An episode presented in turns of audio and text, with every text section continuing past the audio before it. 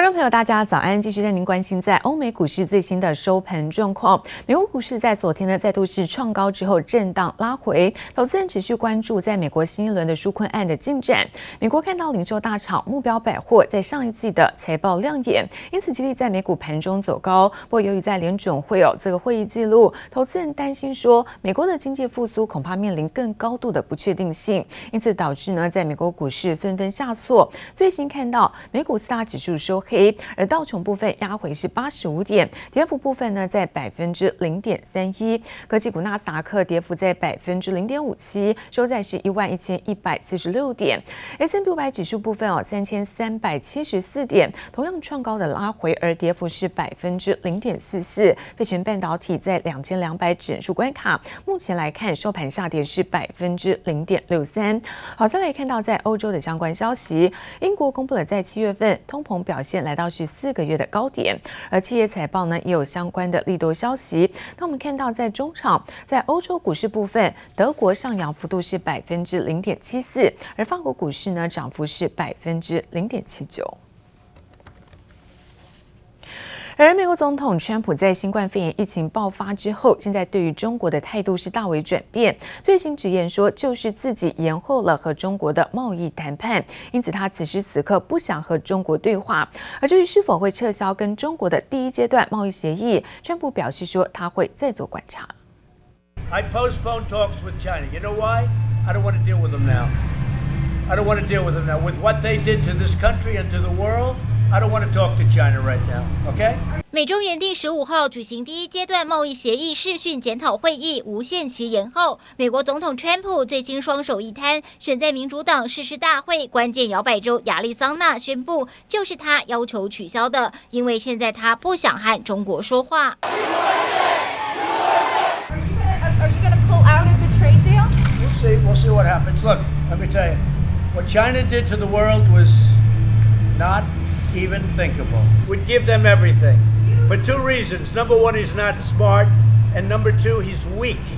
China would own our country. 今年二月生效的美中第一阶段贸易协议明定，双方每六个月要进行评估，但首次定期评估已经被打断，而美国也持续对中国在美挂牌的上市公司严加控管。If you look at, um, uh, what, what, what, what Chinese companies on our American stock exchanges. These are the only companies that don't uh, uh, obey Sarbanes-Oxley um, and can't get audited. It me mad, but that's not the point. The point is it puts our American investors at risk.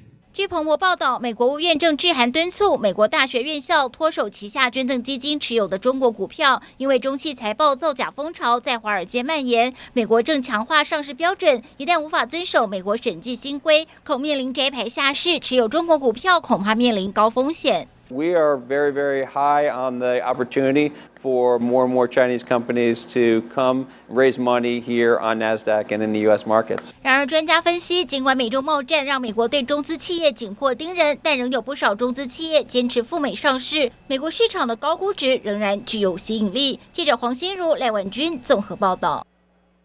而美国的科技大厂苹果在昨天再写下新的纪录，成为了第一个市值突破是两兆美元的美国企业。好，可以看到苹果股价呢，在昨天是再创下了盘中的新高，推升在公司的市值冲上是两兆美元大关。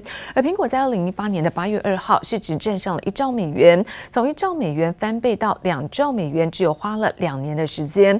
苹果今年以来股价涨了将近有六成，而在七月底超越沙地阿拉伯国营的私有公司。荣登是全球在市值最高的上市企业。那现在苹果呢是率先登上市值两兆美元大关，现在再写下新的记录。而美国祭出了华为的禁令，现在全面防堵在华为的产品。现在就有国外媒体推测，那记忆体恐怕会是下一个受害的目标。国际级大厂包括像是三星跟 SK 海力士，包括台厂，像是南亚科、华邦电都有供货给华为，也让市场现在担忧的情绪做提升。好，不过来自于在产业专家分析了，华为占台厂的比重并不高，因此影响是相对有限。只是外界担心联发科现在供货给华为受。组外资瑞信证券把联发科目标价调降到七百二十元，而平等式调降到中立平等。轻轻一个触碰，直接开启手机，或者是要启动无线耳机也没问题。华为透过优化使用者的体验，增加产品顺畅度。但是可惜，华为大大小小的产品都被美国政府全面防堵，想卖也卖不出去。现在外国媒体点名，记忆体厂很有可能是下一波的受害者。我们国内的厂商，呃，是含有所谓的呃美国的技术，但是他们跟华为之间的往来，其实所占的一个含量。也并不是占到那么高的一个状况，基本上华为大概都还是采用的就是所谓的呃韩系晶片、韩系韩系的记忆体晶片，甚至于所谓的一些就是美光的部分。韩国记忆体大厂包括三星和海力士，还有国内的南亚科、旺宏和华邦电等等，都有供货给华为。不过，产业专家分析，华为占台厂出货比重较小，账面上来看影响有限。后续得要担心的是，美国对华为禁令，使得全球整体记忆体价格被压缩，才会对于台厂的获利表现具有一定的杀伤力。而且，整体记忆体厂的市况本来就承受着供过于求的情况。在整体的一个供给是持续的开出的状况，在需求面上面来看的话，如果说我们看通讯运用的话，虽然单呃就是手智慧型手机它的单机搭载量其实是持续的提高，但是其实我们可以看到整体的手机的出货数量，其实在今年受到整体的疫情终端的影响上面，其实还是不如预期的。除了记忆体方面可能成为华为禁令底下的牺牲品，近期外界也把音响的目标放在 IC 设计。外界担心联发科因为华为禁令受到阻碍，外资瑞信将联发科降评到中立，目标价从原本的八百元降到了七百二十元。美银虽然维持买进的平等，但是目标价由原先的八百二十五元降到七百五十元。不过联发科也对外界澄清，表示公司短期营运没。没有重大的影响，只是后续将如何发展，不止影响着订单，恐怕也攸关股价表现。记者林思雨、乔大龙台北报道。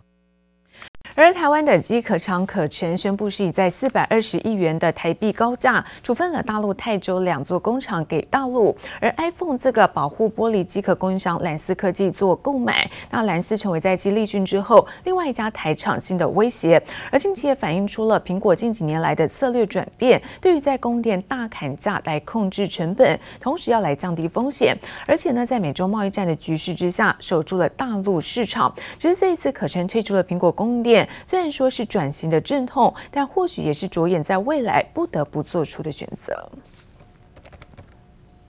而成为国内生技股王的康友 KY，现在惊爆掏空案，董事长黄文烈失联之外，高层的出走。对此，财讯传媒董事长谢金河在脸书发文，指出企业重信有两位会计师，这个签证的财务报表原来是造假，强调这会对于台湾公司治理投下了一个大炸弹。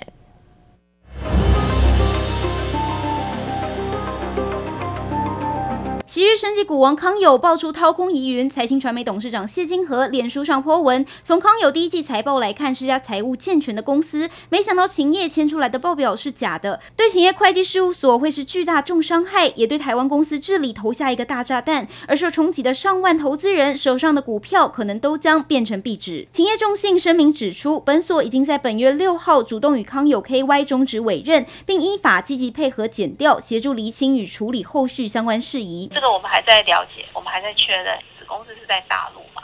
是对啊，所以我们我们会透过，就是因为证交所它所启动那个跨境的检查，然后会根据那个跨境去调查的结果，然后也来来跟我们调阅会计师的底稿，两边来做一些资料的比对，然后去做一个查核，才能确认说会计师的有没有疏失。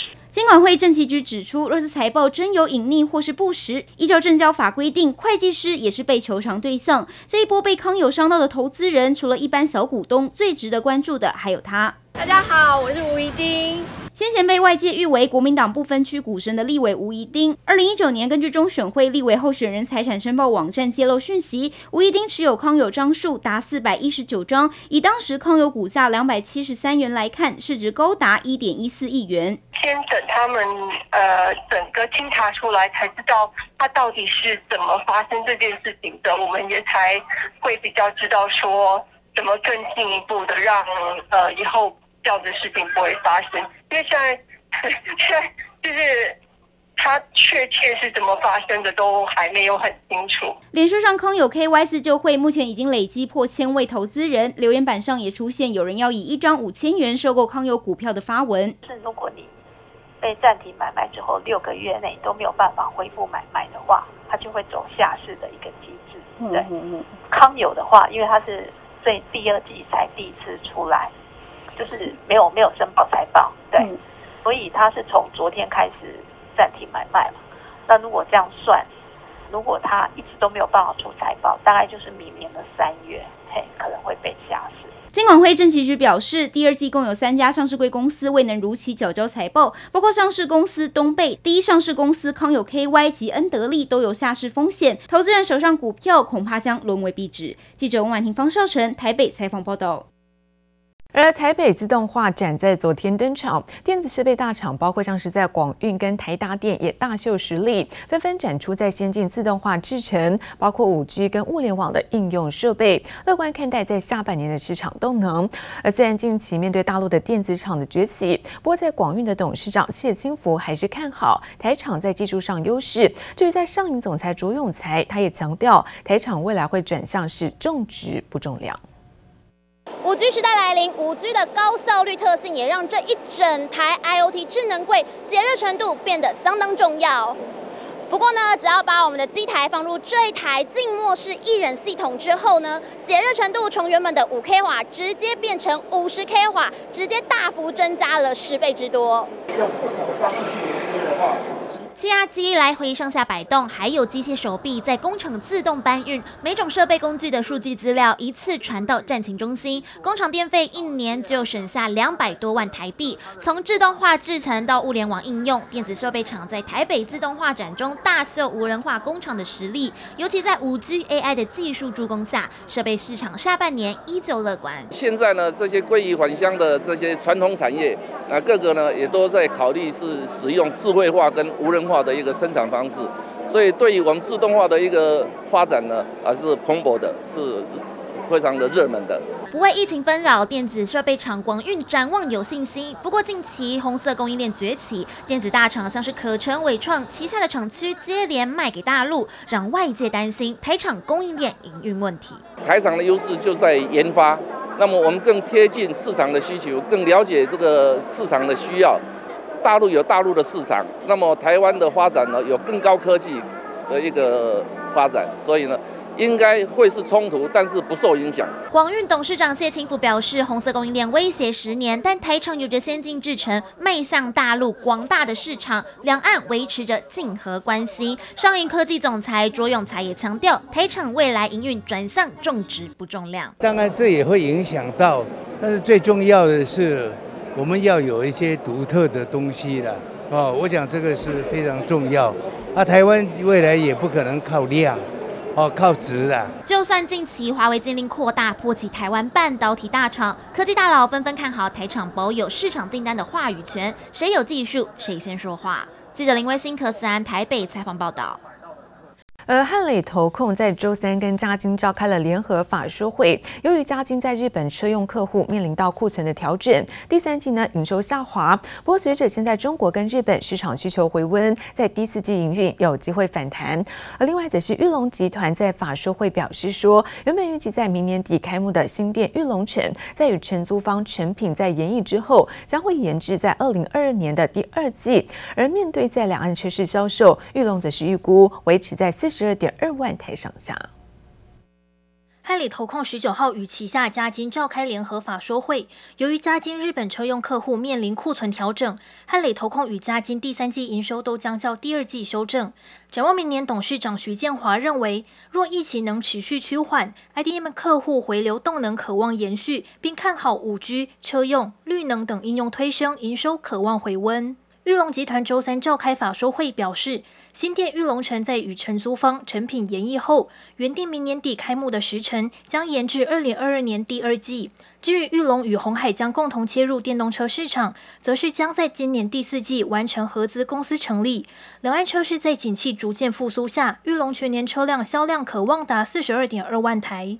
信义法说会公布七月营收四点八三亿元，累计前七月营收三十三点零三亿元，上半年税后纯益六千八百七十六万元，每股纯益二点二一元。总经理蔡德忠表示，随着中国疫情趋缓，门市营运逐步回升，两岸展店数量维持每年百分之十的成长。若疫情获得控制，下半年获利可望回升。法人估信一今年每股纯益可维持在四元水准。开发金法人说明会公告第二季自结税后纯益三十五点二四亿元，累计前七月税后纯益五十三亿元，每股纯益零点三六元。对于合并中国人寿进度，代理总经理许道义强调，未来会在符合稳定的财务结构、合一资金规划及兼顾双方股东权益下进行。至于建信人寿香港挂牌上市时程，公司回应目前仍没有明确时间表。记者综合报道。